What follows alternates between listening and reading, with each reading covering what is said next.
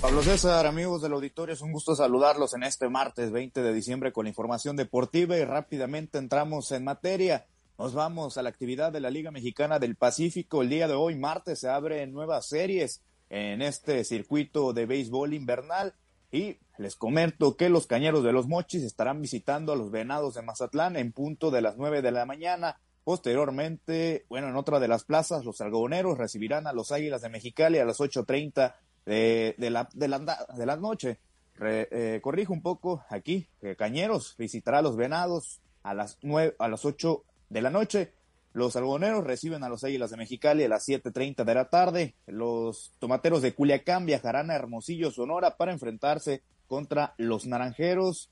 A las 7.30 los mayos recibirán, enfrentarán a los yaquis a las 7 con 10 minutos de la tarde y los Charros de Jalisco enfrentarán a los Sultanes de Monterrey en este compromiso que iniciará a las 6.30.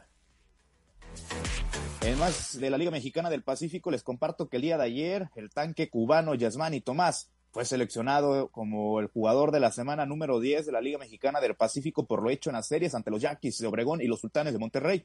El pelotero cubano se quedó con el nombramiento de la LMP ya que es líder en cuadrangulares y carreras impulsadas en este periodo que fue del 13 al 18 de diciembre. Esto con tres conrones y 12 anotaciones remolcadas en esta semana. Además, en los seis juegos donde tuvo participación frente a la tribu y los fantasmas grises, batió para punto 400 con 10 hits y dos de ellos dobletes. Por otra parte, el zurdo de los Caballeros Águilas de Mexicali, Marcelo Martínez, fue seleccionado este pasado lunes como el pitcher de la semana por las aperturas que tuvo en las victorias ante Tomate de Culiacán y Yaquis de Obregón.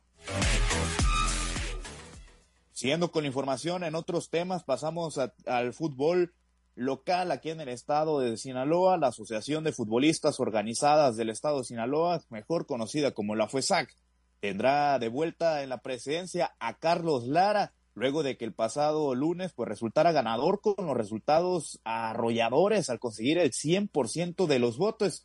Esta será la segunda ocasión en que Lara representa a los futbolistas de Sinaloa, ya que del 2014 al 2018 estuvo al frente de esta eh, asociación de la FUESAC. En el mes de enero se llevará a cabo, por cierto, el Congreso, que pues todos los dirigentes de la liga estarán presentes, todas las ligas afiliadas en el estado, esto para definir las sedes de los campeonatos estatales del próximo año. El evento se realizará en WhatsApp. En más temas del fútbol, ahora pasamos a, a, nivel, a nivel nacional. Ahí les comparto pues los pormenores sobre los dos equipos más importantes del fútbol mexicano. Estamos hablando de las Chivas y el América. El primero, pues les comparto lo que hizo el rebaño el día de ayer en la Copa por México. Santiago Ormeño se destapó con pues una buena noche el día de ayer con un triplete ante Santos Laguna. Esto en el 4 por 0 de los rojibrancos en el torneo de pretemporada eh, llamado Copa por México. De esta manera, las Chivas marca, marchan con dos triunfos y en dos partidos en esta competición, mientras que el Santos tiene un empate y una derrota. Quien también jugó el día de ayer fueron las Águilas, así en el mismo torneo, y derrotaron 2 por 0 al Toluca en el estadio Nemesio 10 y con ello alcanzaron el liderato de la Copa por México. Con esto, el América sumó, por cierto, su tercera victoria en pretemporada, esto rumbo al clausura 2023 de la Liga MX.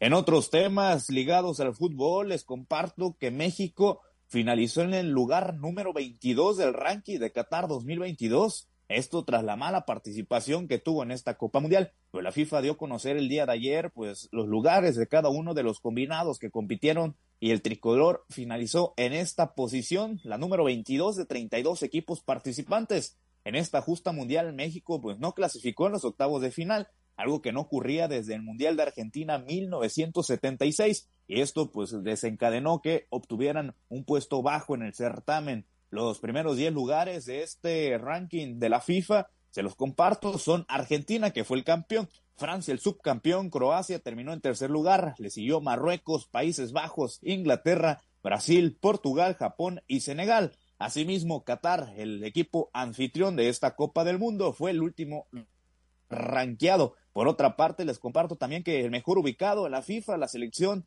de Estados Unidos, pues terminó en el lugar número 14.